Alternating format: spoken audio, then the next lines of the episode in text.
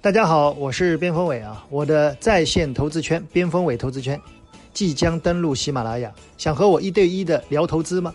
请尽快的加入铁粉圈，抢限量俱乐部的早鸟名额。搜索微信号西马零七七 x i m a 零七七，添加喜马拉雅节目助理为好友，备注边锋伟即可加入。更多的惊喜超值福利等待着你哦！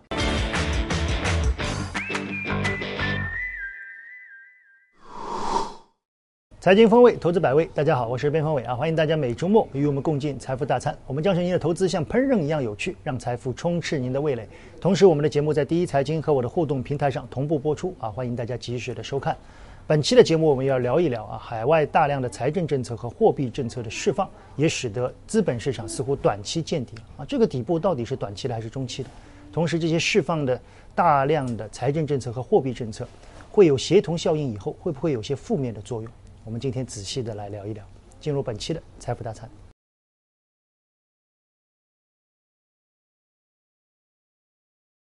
好，进入本期的财富大餐啊！本期我们的标题是各国央行自救，全球经济是否转危为机啊？我们要聊一聊整个宏观全球。在本周来聊，我觉得有几个啊。第一呢，资本市场全球出现了反弹啊，无论这个底部是阶段性的，还是我们说中长期的，似乎大家都可以松一口气。此时我们再来看看全球的宏观政策，我想可能会更理性一些，也可以更心平气和一些啊。在过去的几几周里面，我们看到了大量的资本市场的大跌啊，恐慌盘。在这个时候呢，全球出现了大规模的拯救流动性啊。我们说。各国央行上演司马光砸缸啊！司马光砸缸，大家知道啊，就是其实它是还是有很大的损伤啊。我们说这个，在这个救市的过程里面，很多央行是把压底箱的工具都拿出来了。我觉得小吴先给我们介绍一下吧，在这些过程里面，你看到的是一些危还是机？我觉得影响全球资本市场走向的总共有三方面的一个因素啊。第一个就是疫情的这样一个进展，嗯，第二个。其实就是全球的一个流动性的一个危机啊！这次我们可以看到，以美联储作为主要代表的，他的这样一个态度就是不设限、无底线的这样一种 QE。对，其实一下子就把原有的这样一种流动性的危机有非常大的一种舒缓。嗯，但是背后的那一个真实市场预期的这样一个经济可能出现的下滑，你并我们办没并没有办法进行这样一个托举。对，这时候真正能够刺激需求的，反倒是来自于财政方面。对，啊，所以财政现在。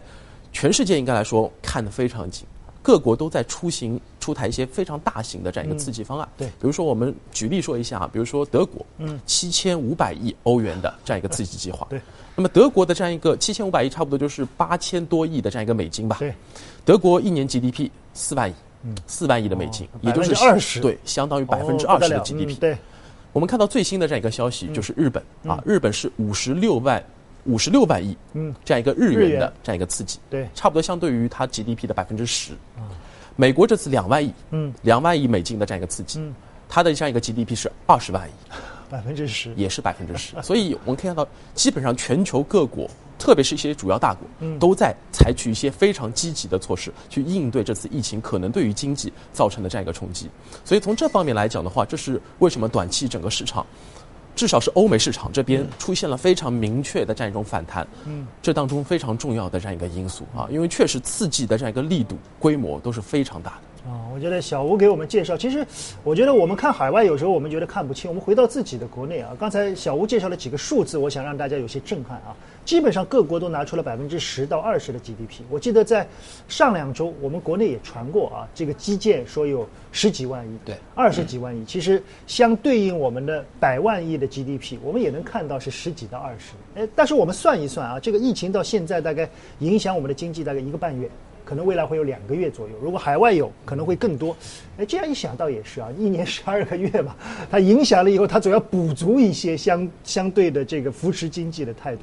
老袁对这一块怎么看？我觉得无论是美联储的不限量放水也好啊，那个包括这一次的财政刺激计划也好，这两个落地，按照我们 A 股比较熟悉的一个看法，那实际上这就是一个政策底，对，它还不是市场底啊。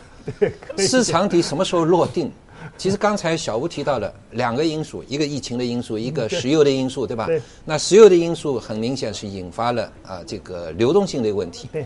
疫情的因素引发了市场恐慌的一个因素。对，或者对长期经济的不确定性。对对对，现在这个两个措施，一个呢是针对流动性的问题。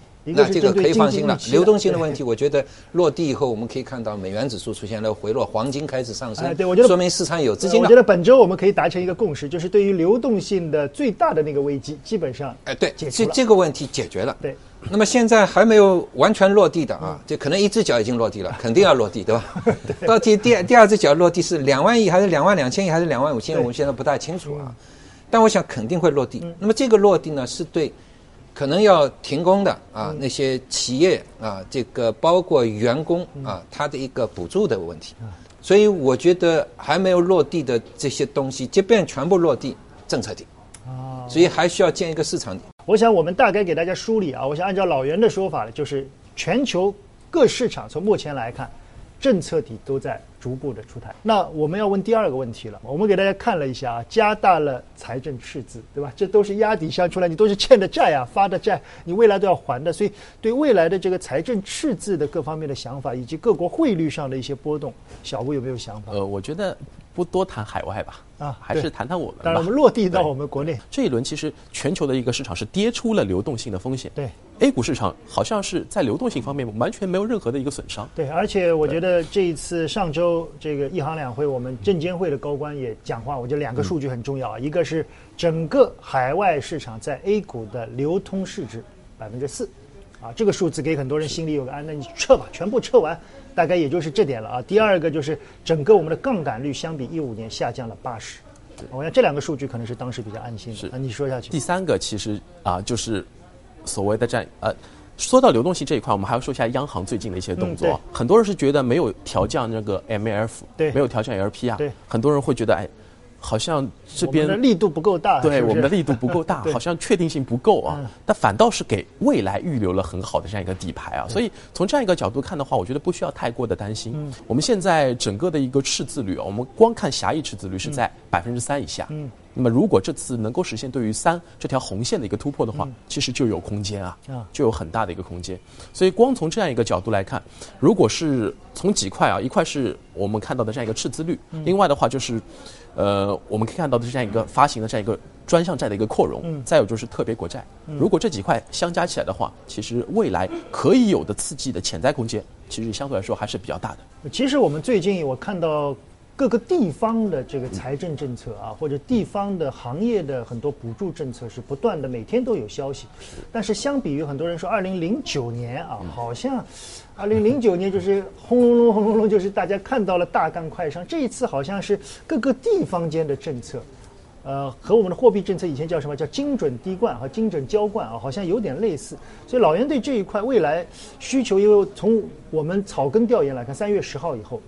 大量的出口的订单出现了大面积的断崖式的调整，所以现在很多人说不是复工的问题，是复完工他干什么的问题。所以现在我们要解决的是让他们这些复工的人他要有活干，那关键要有订单嘛。那既然外需不行，内需来补。所以未来对内需这一块，老袁看到了那么多政策，给我们梳理一下。嗯，那近期呢，我觉得可能我们很多发力点会在内需这一块。对。包括我也看到有些地区啊是在讨论啊，这个新能源汽车或者汽车这一块，要不要出台一些刺激政策？很多。那么还有些地方呢，已经开始发一些消费券啊。我看到我们邻近的两个省啊，都有这样的 相应的一个动作啊，开始发消费券。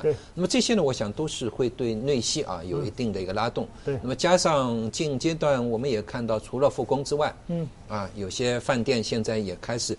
限人流的进行一个开放，对吧？上海很明显，很多饭店都已经开门了。对，有些饭店原来网红饭店，现在又开始要排队了。对，戴着口罩排队。对对对，所以我觉得这方面呢，都是目前情况下各地方政府我们看到的一些举动。嗯，但我觉得未来。从全球经济的一个角度来看，我们国家央行一定会有动作。其实我看到央行在上周的讲话，他也说了啊，他说大家不用太急啊，接下来的 ALPR 总体来看还是会慢慢的下调的。所以我想，从中期来看啊，到一周、两周甚至一个月的角度来看，我想整个货币这一块可能还是会有比较明显的波动的概率。那最后我们落地到二级市场啊，很多人说在这一波调整的过程里面，有一类品种是成为了市场最明显的洼地啊，或或者可以说是资本大幅度介入的，就是 H 股啊，或者我们叫港股啊。这一波市场很奇怪啊，我印象最深的是在前一周啊，我看港股的大量的南下资金啊。我好像几乎没有见过那么大的买量，啊，大概一周多的时间，一千四百亿，一千四百亿到港股。然后我们今天也给大家看了两两张图啊，就是在上周出台的一家公司的年报，中国太保，啊，太保的年报我们不做点评，我们只说太保的分红率大概是一股分一块两毛钱，一块两毛钱当时对应 A 股大概二十七块钱，百分之四点几的分红率，港股当时的股价只有十八块钱。接近百分之七的分红率啊！我当时几个朋友说百分之七的分红率，你不用干了，把银行的钱全部拿出来去买吧。买完了，他说一年不用看百分之七分红到手。然后我们就看到在之后的反弹过程里面。太保的港股大幅度反弹，从十七大概最高反弹到二十二啊，就一周的时间百分之十五，我们大概百分之八。所以从这个角度来看，是不是我们未来有很多人说，我觉得是避风港，我觉得不能谈避风港啊。我们因为并不是并不是避风港，我觉得只是稳定以后，是不是资本会大量的回流呢？小吴怎么看？呃，我觉得概率是非常大的，我觉得概率非常大。其实我们之前讨论过这样一个问题啊，就是高股息的这样一个品种。对，你只要假设它的分红率是稳定的，对，它每年的经营是稳定，哪怕不增长，对，只要是不是负增长，对。应该来说，总体保持稳定的一个情况之下，应该来说，这些高分红的一些品种，应该就是成为非常重要的资本会回流到的一些方向。嗯，这次我们可以看到，应该来说，在港股当中，主要是我们内地的一些险资在不断的出手。对，特别是你把四大行港股的四大行打开，你会发现非常的坚挺。这一波港股总体来说跌了三十有，对，啊一波非常快速的一个杀跌。但是你去看一下建设银行，嗯。非常非常稳定，稳稳在那边。呃，确实，我觉得在我们因为这一次的去杠杆比较早啊，而且供给侧改革做的比较好。我在上周看到，大概保险资金在过去两周举牌了有七家还是八家公司，其中有四家还是五家都是港股，让我想到了二零一几年、二零一六年。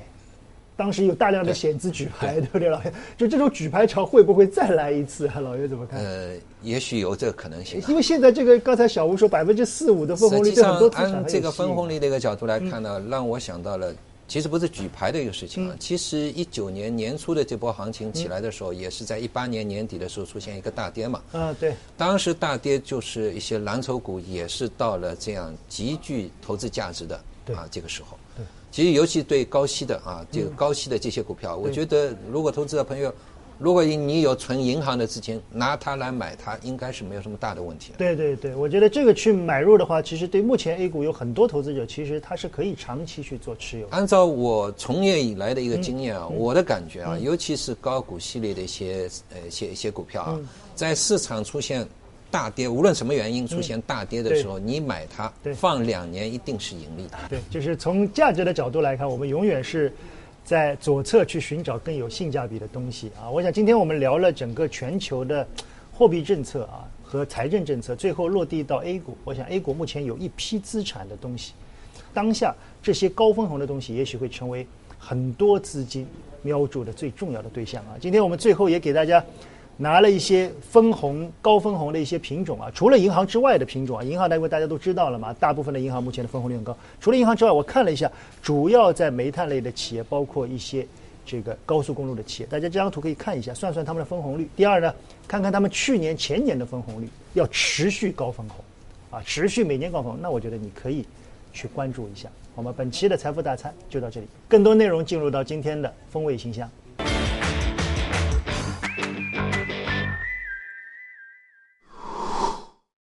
好，进入本期的风味信箱啊，在本周市场大幅度波动的时候，有很多人发现有一类品种的波动特别特别大啊。我们说实话，这类品种关注度不高啊。可转债，老袁，老袁，我看到老袁的这个互动平台上也已经发了啊，在周中的可转债，我看了一下，每天多的波动是百分之五十。给我们简单介绍一下，现在可转债的交易制度是什么？呃，是这样啊，沪深两市的交易制度是不一样的啊。沪市呢，它有。涨停板啊，也不叫涨停板，涨停限制啊，达到百分之二十的时候呢，要停啊，停半小时。然后再达到百分之三十的时候呢，停到两点五十七分，那就是基本上可以三十。哎，对对。沪市的可转债交易其实到了两点五十七分，那个是放开了，也也可以往上啊。所以理论上两者都没有涨幅的一个限制，这是一点啊。那深圳呢，就是直接就是放开，没有中间的那个限制的时间的。那么第二一个呢，它是 T 加零。T 加零。所以 T 加零加上理论上的没有涨跌幅限制啊，所以市场一下子在。市场找不到其他热点的一个背景之下呢，被一些呃喜欢呃激进投资的啊这批这批投资者发现了。对。那发现以后呢，现在打法玩法很多。嗯。有的发现这个本股啊涨停板了封住了。嗯，对。那开始就操作这个可转债，而且可转债的这个应该说市值很小。对。所以一下子就可以打上去。嗯。所以这样一来呢，市场的这个活性就被它打出来了。所以近阶段呢，如果说两市的可转债加起来的。这个成交量，嗯，呃，往往现在也有五百亿到八百亿之间，那么大呀！啊，所以因为它是 T 加零嘛，哦，所以不断的要换手换手。让我想到了二零零六年、零七年的权证。啊，所以回过头来讲呢，这个有没有风险呢？首先你得记住啊，这个它跟本股的一个价格发生很大偏差的时候，你要防一个风险，就你涨到一定程度啊，上市公司根据规则啊是可以进行强制转股的。哦，那如果你留到晚上你。被强制转股，那么这个风险呢，就类似于以前的基金当中的 B 类。啊，B 类基金，B 类折算的时候，那一下子就折算，你就被折算完了，那你这个溢价就直接被抹掉了。啊，所以这个呢就是风险挺大的，这是一块。对，那第二一个呢，我觉得操作这个东西毕竟是投机嘛，嗯，如果你手脚慢的话，那我觉得那就还是看看啊，欣赏欣赏也就得了啊。老袁给我们做了一个介绍啊。首先我听下来呢，就是对很多投资者，对那些职业的、喜欢做交易的投资者，在目前 A 股啊，我们说还没有完全稳定的情况下，有一批资金去转战那边啊。这个也说明现在的风险偏好呢，好像对股市这一块啊，对股票这块还没有完全的抬上。但这里面呢，每天只有一两个品种是夺人眼球的，其余的都暗淡无光。所以我觉得大家如果关注一下，首先你的股票有没有可转债？如果你的股票有可转债的呢，不妨把可转债也放在你的股票的自选股里面，可以利用刚才老袁说的啊，被动交易那边打起来了，你的串起来，你快点做一些卖。如果没有的呢，我觉得也就当一个风景看一下啊。另外一个互动平台上问的比较多的啊，就是最近的银行，因为银行我看已经有几家公司开始出年报了，平安银行、招商银行、邮储银行啊。那么很多人说，最近的这个今年的开始降息的预期啊，主要是 LPR。嗯。那说 LPR 边老师，它是主要对贷款利息降，和以前降法不同。以前降息对银行是利好，现在这个 LPR 越降，银行的息差收益越窄，那不是利空吗？是。他说，所以从这个角度来看，似乎银行这一块是不是从中长期来看会有风险？同时，我们又说银行的高分红好像还不错。小吴对这一块怎么看？呃，单方面的去调降 LPR，我觉得可能是之前的一段时间啊，在未来。呃，我们之前看到央行也有一个说法，就是现在的这样一个存款的基基准的这样一个利率是所谓的压仓时啊，压仓时，未来可能会适时适度的，然后进行一些调整啊，所以有这方面的预期，在近期进行这样一个抬头。大家想想，如果存款的这样一个基础利率进行一个下调的话，那对银行肯定是那就是利好了，因为银行的这样一个成本端。会出现很大的这样一个改善，对，那就是明确的一个利好，它能很好的去对冲当时的 LPR 的一个调降，啊，所以整个银行如果有这方面的这样一个我们说所谓的一个对冲的话，能够保证整体银行经营稳定的一个情况之下，它业绩很稳定，分红率又稳定，嗯，那么现在的分红率就值得一看了。啊，我觉得小吴这个说法，大家应该有一个预期啊，就是如果你只降信贷，不降存款。对银行本身来说，它的主动性就不强，是啊，它等于觉得我做这件事是越做越亏嘛，所以可能两方面还要达到一个相对的平衡啊。而且央行的讲话似乎啊，也意味着可能存款的利息的同比例的下滑也有可能会实现。那老严有什么要说的？其实这次本月的 LPR 没有动，其实留下了一个时间的一个窗口。看上去就有可能这一次是存贷，同时会有些货币政策的波动啊。我们也看看市场，如果这个有消息的话，对市场的提振信心无疑是一个帮助。好吧，本期的风味形象就到这里。边学边赚研报点金购买指南，下载有看头 APP，点击进入首页上的课程栏目，下拉找到边学边赚研报点金，猛戳购买。就可以收获财经男神边锋伟为你度身打造的课程。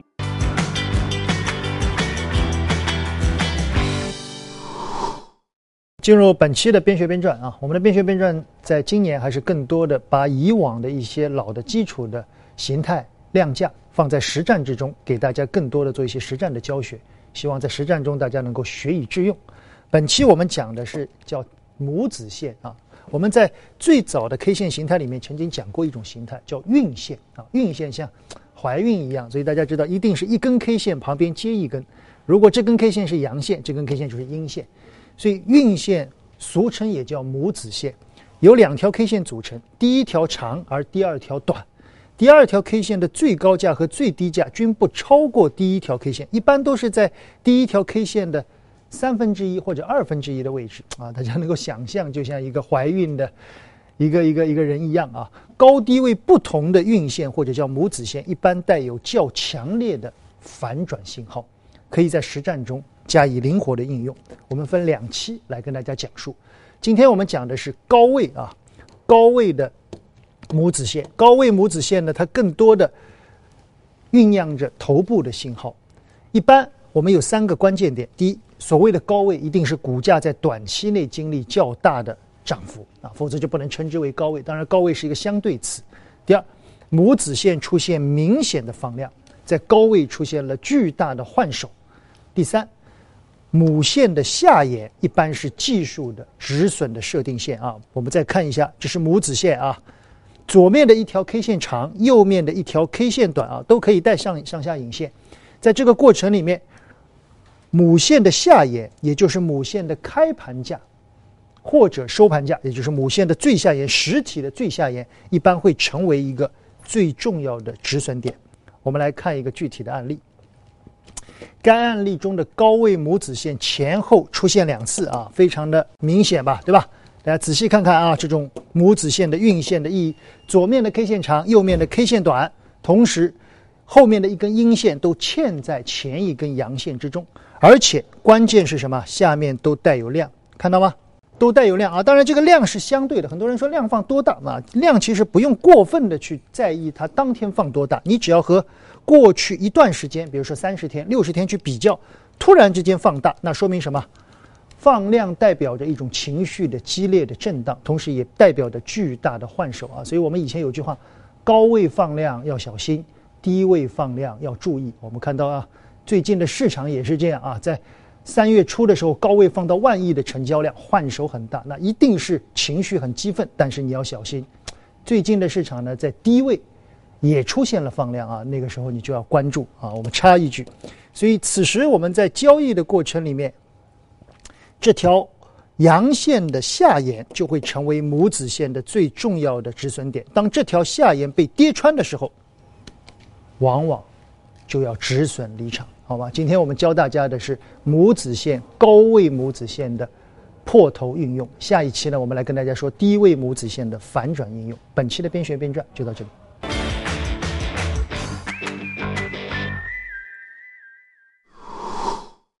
好，本期的财经风味啊，我们跟大家聊了整个海外的经济啊，也谈了我们互动平台上的一些问题啊。最后，我想很多人想问的是，反弹已经开始了，对啊，反弹的高度呢，每个人看法不一样啊。大家都知道这是一个反弹，反弹以后一定还会有震荡。对，在技术上，老袁觉得哪里的阻力比较大？呃，我觉得大家注意一点，这次回落啊，二十多天嘛，嗯，对，所以你用二十天均线和三十天均线。